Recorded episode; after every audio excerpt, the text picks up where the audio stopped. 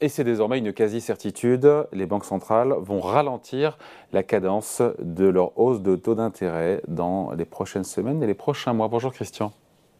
Bonjour. Christian Parizeau, économiste chez Aurel BGC. Je m'avance un petit peu en disant ça, ou quand on voit, encore une fois, on a eu la confirmation hier, d'ailleurs, ce qui a fait marcher monter les marchés boursiers euh, de cette. Euh, on parle de la Fed, pardon, euh, pour commencer, puisque c'est aujourd'hui. Mais c'est vrai que les chiffres d'inflation qui, sont, qui ont été publiés hier, plus 7,1% pour l'inflation, les prix à la consommation au mois de novembre contre 7,7% en octobre, c'est bien loin évidemment des 2% d'objectifs de, la Banque centrale américaine, mais ce qu'il faut en déduire que la Fed sera plus, on va dire, plus, plus accommodante, moins agressive si eh bien, ce ralentissement de l'inflation est amené à se poursuivre.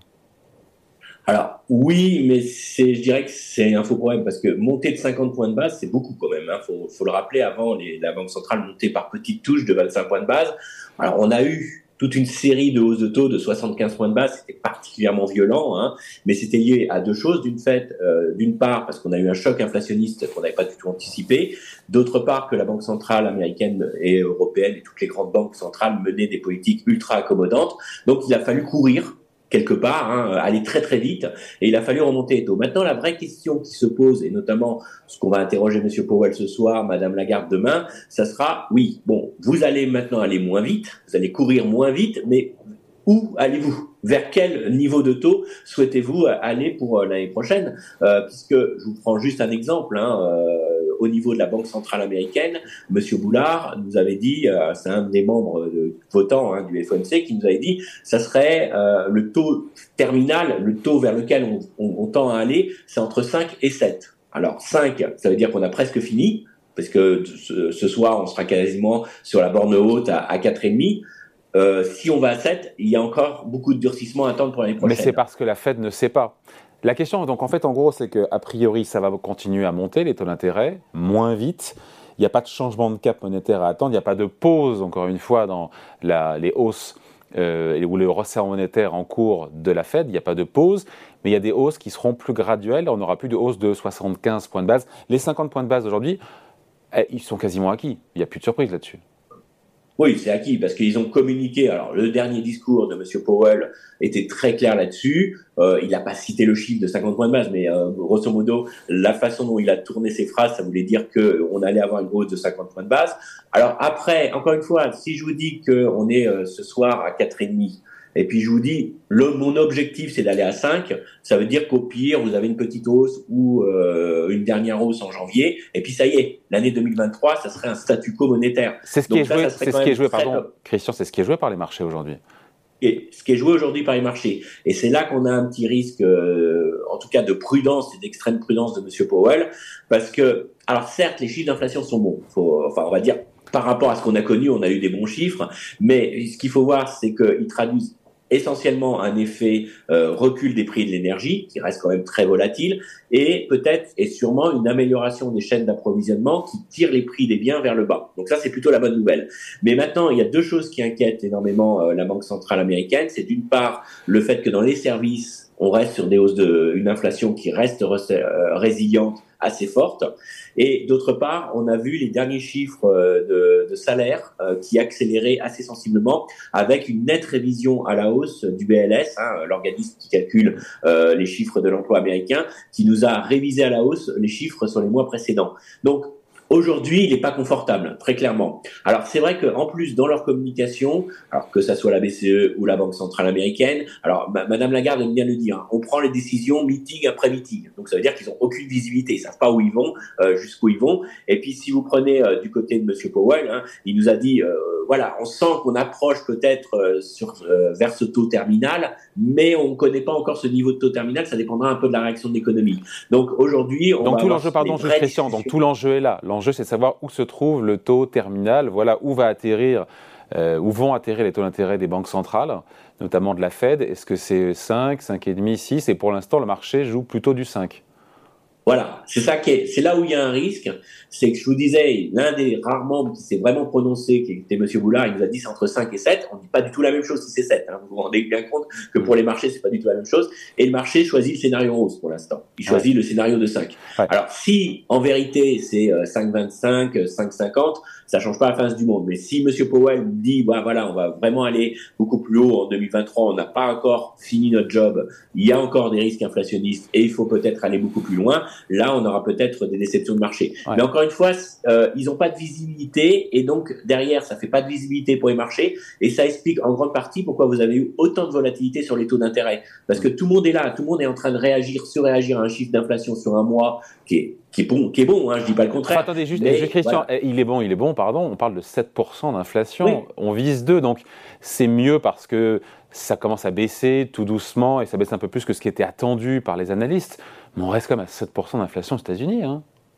Voilà, alors ça c'est tout le problème, parce que là on a, honnêtement, si je vous dis que l'inflation va baisser l'année prochaine, je prends pas un grand risque. Parce qu'il y a mécaniquement, il y a plusieurs éléments qui vont rentrer en jeu, mais il y a ce qu'on a fait, on appelle les effets de base hein, sur le glissement sur un an. on va avoir mécaniquement euh, une baisse de l'effet énergétique, de la contribution de l'effet énergétique à l'inflation totale. On a déjà dans certains prix qui commencent à baisser, par exemple avec le recul des cours du pétrole, on a euh, tout ce qui est transport, euh, on voit les prix baisser assez nettement. On a l'amélioration des chaînes d'approvisionnement qui fait que certains prix de biens hmm. aujourd'hui sont orientés plutôt à la baisse. Mais la question c'est la vitesse. La question c'est la vitesse de la désinflation. Alors, c'est la vitesse et surtout, est-ce qu'on n'est pas sur un risque qu'on aille, on, est passé, alors en Europe on était à 10, on pourrait très vite revenir à 5. Aux États-Unis euh, on est euh, on est monté jusqu'à 8, euh, 9 et on pourrait très rapidement aussi redescendre à 5. Moi je pense que ça c'est très facile, rien qu'avec des effets techniques et avec l'effet énergétique, si les prix du pétrole se stabilisent et qu'ils rebondissent pas trop mmh. fort. Mais 5 c'est pas satisfaisant. Mais 5 c'est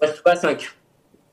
On reste. C'est ça la vraie question. on reste à 5 si on reste à 5, alors je dis 5, euh, c'est pas le chiffre au hasard, mais, mais si on, se stabilise sur une inflation qui reste largement supérieure à l'objectif de 2, les banques centrales n'ont pas fini de job. Et aujourd'hui, le gros problème qu'elles risquent d'avoir, c'est qu'elles regardent de très près l'évolution des salaires, elle regarde de très près l'inflation dans le secteur des services, parce qu'ils pensent que le secteur des services, c'est un peu une inflation retardée qu'on va voir. Je vous prends un exemple, là, dans le dernier indice des prix aux États-Unis, la partie service hors énergie, hein, hors service énergétique, bah, ça, c'était encore largement euh, au-dessus de 7.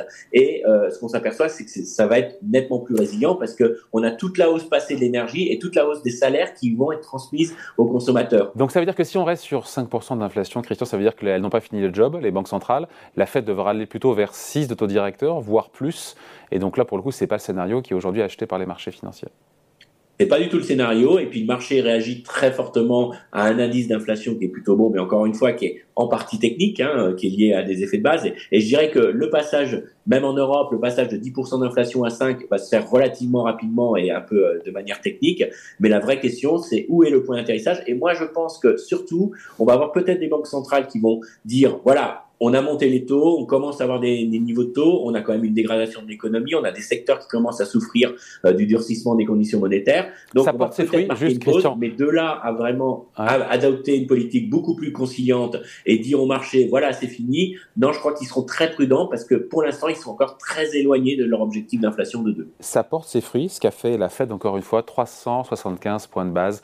3,75% de hausse de taux sur 6 mois, c'est du jamais vu depuis les années 80 ça commence à porter ses fruits dans l'économie et chez les acteurs C'est tout le problème. On n'est pas dans un cas historique facilement. On ne peut pas comparer. Pourquoi? Parce que vous avez aujourd'hui une situation en forme de cas. C'est-à-dire que vous avez des secteurs qui vont très très bien, qui résistent très bien, même au niveau de l'emploi. Vous voyez bien que l'emploi résiste parce qu'il y a des secteurs qui sont encore en sous-effectif. Vous avez aujourd'hui l'hôtellerie, la restauration. Vous pouvez avoir une baisse d'activité de 10% dans l'hôtellerie. De toute façon, ils sont en sous-effectif, donc ils vont pas licencier. Donc, même s'il y a des signaux de ralentissement aujourd'hui, on s'aperçoit que l'économie ne réagit pas comme d'habitude parce qu'on sort d'une crise du Covid, on sort d'un choc, euh, un choc énergétique qui affecte énormément euh, l'économie, mais de manière très diverse selon les secteurs économiques. Et donc, euh, ça, ça leur pose problème parce qu'on est pas dans un schéma classique. Donc déjà, on a une grosse inconnue sur la réaction de l'économie face au durcissement des politiques monétaires. Et euh, c'est un peu toute notre problématique pour 2023. Certes, là, on a, on a une sorte de trou d'air, de soft landing. ça fait plaisir au marché. Ils disent, ça, on ralentit tout doucement, l'inflation baisse. C'est le scénario merveilleux, on n'aura pas une grosse récession, et puis derrière, l'inflation va se calmer, les banquiers centraux vont devenir gentils, et puis on va avoir une réaccélération de l'économie au deuxième semestre de, l'année prochaine, et tout ira bien. Voilà. Le seul problème, c'est qu'aujourd'hui, ce qu'on voit, c'est qu'il y a des secteurs qui sont très lourdement pénalisés par la crise énergétique. Je vous prends juste un chiffre.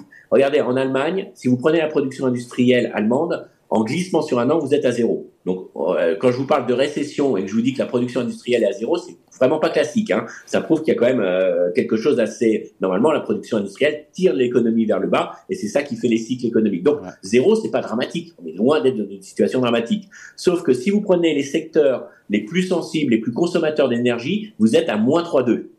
Alors ça veut dire deux choses. Ça veut dire qu'il y a des secteurs qui sont déjà en récession et qui souffrent énormément de la crise énergétique. Mais ça veut dire que si on est à moins 3,2 sur 16% de l'indice euh, de, production industrielle, ça veut dire qu'il y a d'autres secteurs qui sont beaucoup plus dynamiques et qui compensent ce moins 3,2 pour qu'on soit à zéro globalement. Donc ça vous montre à quel point on est aujourd'hui dans une situation totalement atypique. Certes, on a un ralentissement de l'économie. Certes, l'inflation recule, mais c'est en partie lié à des facteurs statistiques et c'est pas encore un vrai recul de l'inflation comme il le souhaiterait. C'est-à-dire, ce qu'il voudrait bien, c'est qu'il y ait un recul généralisé des prix, qu'il y ait une inflation, que l'ensemble des prix montre qui se tasse et c'est pas le cas aujourd'hui. On est dans des situations très diverses selon les prix des biens, selon les services et quand on voit euh, au niveau des différents postes. Donc aujourd'hui, on est encore dans une zone floue. Et euh, je pense que le flou, euh, le marché a choisi le scénario le meilleur, hmm. qui l'arrange. Mais je pense que les banquiers centraux vont avoir un discours en disant il y a encore du flou et méfiez-vous, euh, rien n'est écrit. C'est ça en fait. D'un côté, elles vont être un peu moins agressives puisque les paliers de hausse de taux ne seront plus de 75 centimes et 50 centimes. Ça, c'est un, fait. Après, donc elles vont ralentir le mouvement de hausse. Jusqu'où il va se poursuivre Pendant combien de temps C'est le flou. Et on se dit que le discours, Christian, des, banques, des banquiers centraux, devrait rester a priori en mode euh, on n'a pas fini le job, pour contrecarrer l'idée que les marchés apprécient que les, hausses de taux soient moins agressives. Oui, on n'a pas fini le job. On ne sait pas vraiment. Alors, ils vont pas le dire comme ça, mais moi, je vous le dis à ma façon. Ils vont. On ne sait pas vraiment où on va on y va moins vite, on court moins vite vers euh, notre objectif, mais on ne connaît pas la ligne d'arrivée, on ne sait pas jusqu'où on va aller. Donc ça veut dire aussi que les marchés, euh, notamment obligataires, hein, qui ont beaucoup réagi ces derniers jours en se disant super, on a fait l'essentiel du travail, là pourraient réagir assez mal à ce discours-là. Ça c'est intéressant parce qu'effectivement sur le marché obligataire, on parle des taux d'intérêt directeurs qui sont des taux d'intérêt très très courts, mais sur le, les maturités plus longues, on a vu une baisse des rendements souverains de 40 à 50 points de base des deux côtés de l'Atlantique, et on se dit que ça ne va pas dans le sens de ce que souhaitent euh, les banques centrales qui veulent des coûts de financement plus élevés pour refroidir l'économie, faire baisser l'inflation. Oui, alors ça, c'est toute problématique. C'est-à-dire qu'il ne faudrait pas non plus qu'ils maintiennent un discours trop, trop accommodant, qui fasse vraiment. Alors, on voit la courbe des taux, elle, est inversée. C'est-à-dire que vous êtes mieux rémunéré si vous prêtez à court terme que si vous prêtez à long terme. Donc, ça, c'est n'est pas forcément très positif pour le secteur bancaire.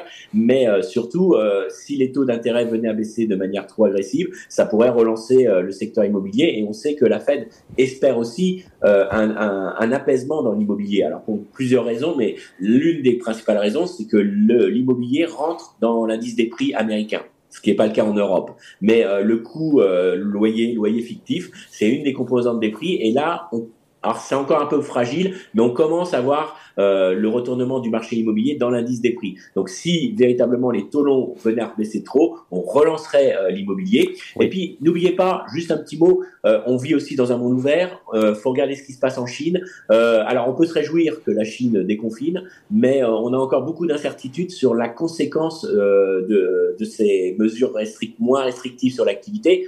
Je dis pas que c'est mon scénario, mais si jamais la Chine redémarrait très vite, très fortement, euh, bah, notre baisse euh, du cours du pétrole, la baisse des matières premières serait complètement inversée. Toute la baisse des prix des biens qui reflète en partie euh, la baisse, l'amélioration des chaînes d'approvisionnement et la baisse des matières premières pourrait être complètement inversée sur 2023. Donc voilà, c'est juste pour vous montrer qu'il y a encore énormément d'inconnus. On est sur une inflation qui est très loin de l'objectif des banques centrales et le scénario 2023 il est encore euh, encore très inconnu. Donc euh, ça incite quand même du côté des banques centrales à beaucoup plus de prudence, alors que les marchés ont choisi quand même le discours euh, plutôt positif qui les a rangés très rapidement. C'est très très bien résumé. Merci beaucoup. Explication signée Christian Parizeau, chef économiste chez Aurel BGC. Merci Christian. Ciao.